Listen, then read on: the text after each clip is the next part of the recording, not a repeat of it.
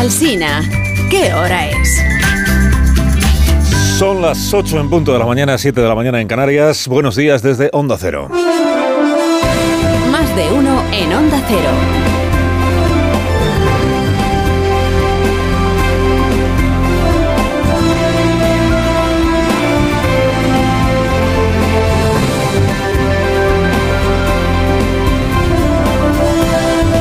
Bienvenidos a una nueva mañana de radio. Estamos el 29 de noviembre del año 2023, con permiso de Gardel. Eso de que 20 años no es nada, pues. Hombre, es un cuento. 20 años pueden pasarse en un suspiro, pero también pueden ser una eternidad. 20 años se cumplen hoy, por ejemplo, lo recordábamos antes, lo recordaba Elena Bueno a las 6 y media de la mañana. 20 años se cumplen hoy del atentado del que fueron víctimas siete agentes del Centro Nacional de Inteligencia en, Irak. 20 años se cumplen de la guerra de Irak, de la, no a la guerra.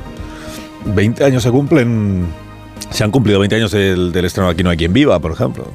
20 años del día en el que Felipe y Leticia anunciaron que se casaban. Esto lo recordamos hace unas semanas. Eso sí que fue una sorpresa, sobre todo para Jaime Peñafiel, el anuncio del compromiso.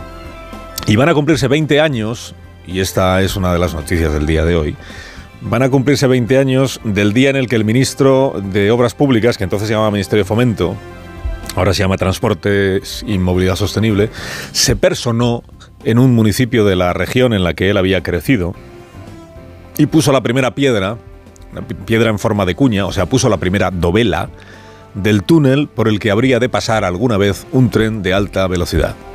La región se llama Asturias, el municipio era Elena era Lena y el ministro que puso la novela se llamaba Francisco Álvarez Cascos. Eso pesadísimo entonces del gobierno de España, del gobierno de José María Aznar. Y le acompañó en aquella tarea hace 20 años, en la tarea constructiva, casi 20 años, el vicepresidente de la época que era Rodrigo Rato. Rodrigo Rato, vicepresidente del gobierno de España, eh, así es la vida. Eh. Claro, quien nos ha visto y quien nos ve a todos. 20 años, casi 20 años del inicio de las obras. Bueno, dijo el ministro Álvarez Cascos cuando puso aquella primera dovela del túnel y pareció que se lo creía. Dijo, este túnel permitirá que podamos ir de Gijón a Madrid en dos horas y media a partir de 2010. 2010. Seis años de obra y parecía entonces que iba a ser una eternidad. Dice, todavía quedan seis años de obra. Bueno, pues han acabado siendo 20 años de obra. Ya 20 años no será nada, pero la variante de Pajares ha sido el cuento de nunca acabar. Hasta el día de hoy, hasta el día de hoy, que es un hito, esta jornada de hoy sí que es un hito para la comunicación ferroviaria entre Asturias y León, o por extensión entre Asturias y el resto del país. Y en este día de hoy, un día que es un hito, el rey don Felipe, con el presidente Sánchez, con el ministro Óscar Puente, lo de Óscar Puente pues ha sido llegar y besar el túnel, porque va a ser él que está en la inauguración, lleva bien poco como ministro. Harán todos ellos el viaje inaugural de este nuevo AVE que todavía no va a llegar del todo a, Oviedo, de Madrid a Oviedo, falta hacer un último, falta hacer veloz ese último tramo de veintitantos kilómetros entre Pola de Elena y Oviedo, y desde luego falta que luego llegue hasta Gijón. Pero bueno, con la inauguración de hoy, que es salvar el, tramo más complicado, pues se recorta muy notablemente la duración del viaje y se recorta, aunque sea figuradamente, la distancia entre el centro de la península y, y Asturias, bueno, el resto de España y Asturias o Asturias y el resto de España. Digo, esta es la novedad del día y es una novedad muy importante, muy importante. Y es la novedad relevante. Luego está lo de la cosa política, esto de...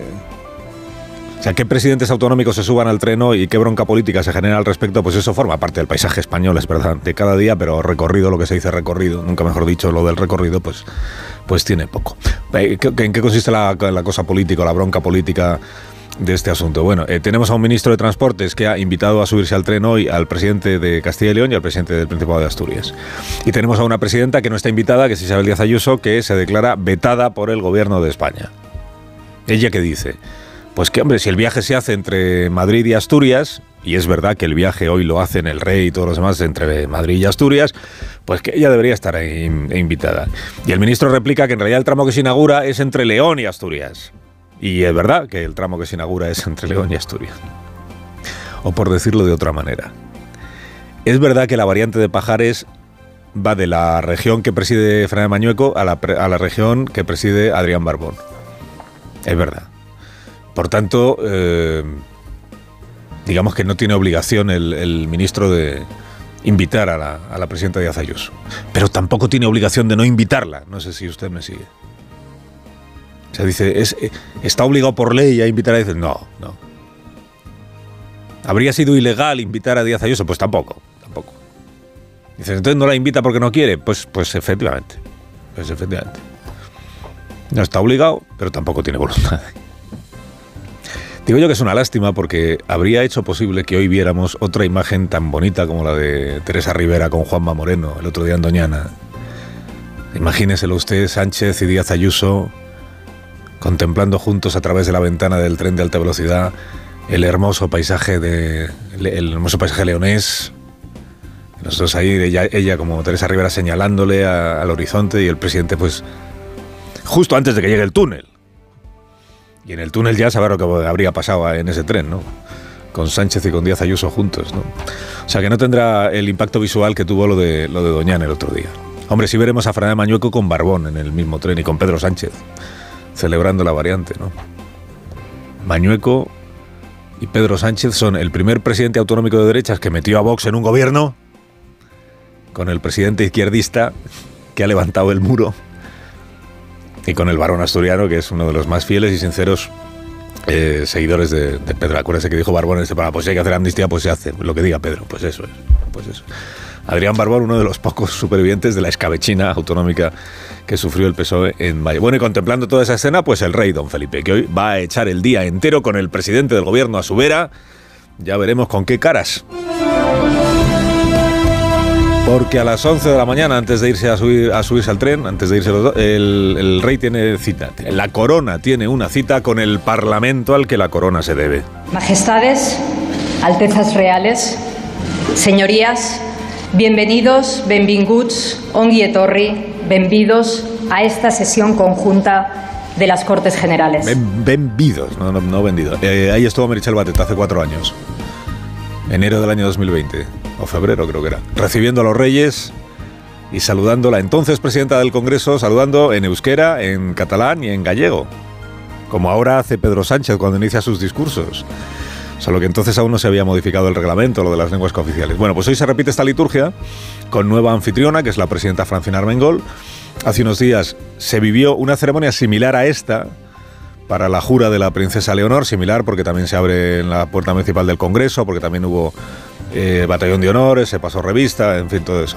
La diferencia principal es que hoy sí hay discurso de Su Majestad. O sea, hoy sí hará el rey las reflexiones que considere oportunas en la apertura formal de la nueva legislatura. En realidad la nueva legislatura está abierta desde el mes de agosto, es verdad. Este es el primer discurso del rey sobre la situación de nuestro país desde que esta Cámara invistió al presidente del gobierno eh, de nuevo, Pedro Sánchez. Amnistía mediante blanqueo de Puigdemont mediante. Y eso es lo que convierte esta intervención hoy de don Felipe pues en la, en la pieza o en el texto que más examinado va a ser el resto del día. Y no es nuevo lo que va a pasar. Siempre habrá alguien que quiera ver en las palabras del rey lo que no hay. Esto ocurre en realidad con todos los discursos. Ocurre que cada oyente interpreta el discurso que está escuchando como le parece, ¿no? Que le, voy a contar, ¿no? O incluso como le conviene. Hay días llenos de emoción que cada uno conservamos en la memoria y nos gusta recordar. Y hoy será sin duda uno de ellos para mí. A menudo, esto lo dijo el rey lo del día emocionante hace cuatro años, hoy veremos lo que dice. Digo, a menudo ocurre que uno se empeña en encontrar en el discurso que está escuchando una reafirmación de sus propias opiniones. Y a lo mejor pues no era esa la intención. O al revés. A menudo ocurre con el jefe del Estado que hay quien quiere encontrar en ese discurso un alineamiento con la opinión del adversario político para cargarse así de razones con las que sacudir al rey don Felipe, que le voy a contar.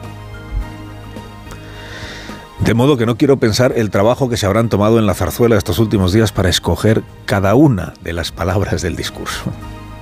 Eh, yo me los imagino ahí en la zarzuela con guantes de látex y con unas pinzas quirúrgicas metiendo cada palabra en un analizador de partículas a ver qué composición exacta tiene, cuánto riesgo supone utilizarla, si puede ser interpretada como una pérdida de neutralidad.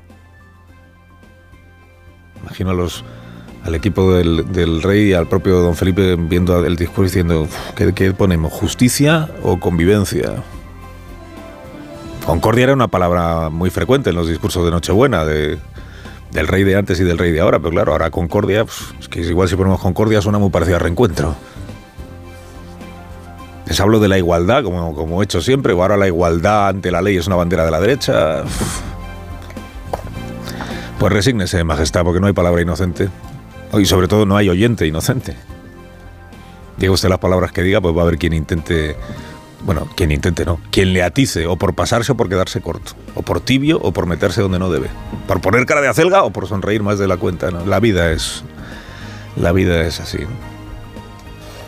Es más, habrá quien juzgue no solo lo que diga, sino lo que no diga en el discurso. Siempre hay un Puigdemont a mano que le reprocha a uno lo que no ha dicho. No, no, pero ¿qué le ha parecido lo que ha dicho? No, no, es lo que no ha, lo que no ha dicho. Un Puigdemont o un manifestante de Vox, que también lo hacen, ¿no? O, un, o un jefe de prensa de un partido. Siempre alguien que dice, es que no le, es que no le dedica una línea a, lo que tenía que haberle dedicado la línea, que es lo que yo diga. Siempre, en fin, que le voy a contar alguien que te manda a callar, siempre alguien que manda a hablar, pero solo de lo que él diga. Bueno, le corresponde al rey abrir la legislatura, no juzgar la, la legislatura.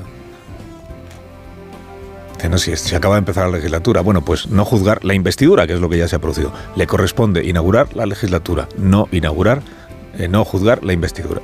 Le corresponde celebrar la condición parlamentaria del régimen que tenemos y la propia y de la propia monarquía. Es una monarquía parlamentaria y por eso el rey va al Congreso y no le corresponde tomar postura sobre los proyectos legislativos que tramite el Parlamento.